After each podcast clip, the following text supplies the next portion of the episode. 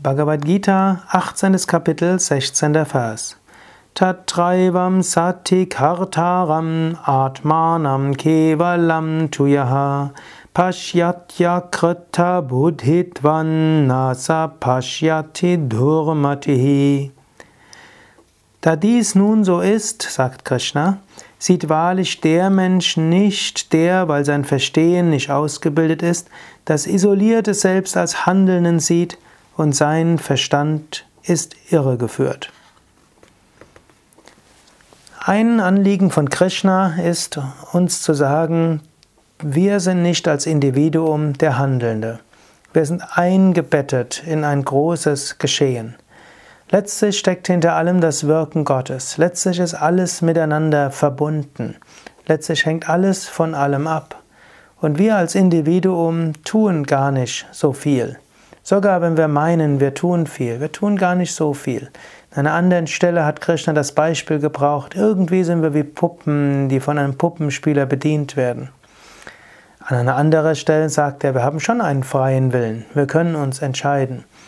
Nur, wir können uns nicht unabhängig und gelöst von allem entscheiden. Egal, ob wir verhaftet sind oder nicht, identifiziert sind oder nicht, in Wahrheit tun wir nichts als Individuum. Und wir können auch nichts nur tun, was das Individuum betrifft, sondern egal, was wir tun, es betrifft immer unsere Umgebung nicht. Selbst wenn wir nichts tun, hm, kann dieses Nichts tun, dieses scheinbare Nichtstun unsere Umgebung betreffen. Seid ihr also bewusst, alles hängt irgendwie mit allem zusammen. In Wahrheit bist du wie eine Zelle in einem Körper oder wie ein Organ in einem Körper. In Wahrheit atmest du Luft, die von der Erde kommt, die vorher von Pflanzen als Sauerstoff mit Sauerstoff angereichert wurde. Luft, die schon in so vielen anderen Menschen gewesen ist, in so vielen anderen Pflanzen. Du stehst auf der Erde, auf der so viele andere Wesen stehen.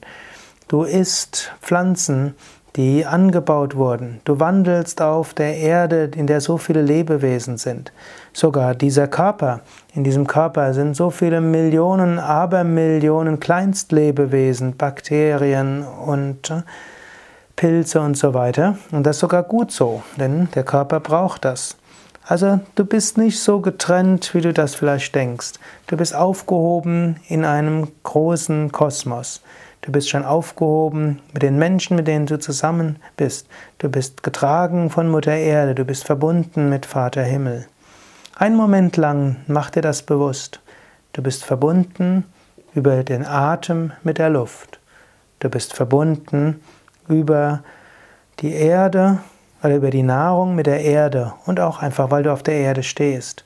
Du bist verbunden mit der Sonne, denn die Sonne brauchst du. Du bist verbunden mit dem Wasserelement über das, was du trinkst. Du bist verbunden mit der Himmelskraft. Du kannst dich in diesem Moment dafür öffnen. Spüre die nährende Kraft der Erde. Spüre die inspirierende Kraft des Himmels. Spüre die herzöffnende Energie der Bäume um dich herum oder der Luft um dich herum oder der Menschen und Lebewesen und Pflanzen um dich herum. Du bist verbunden.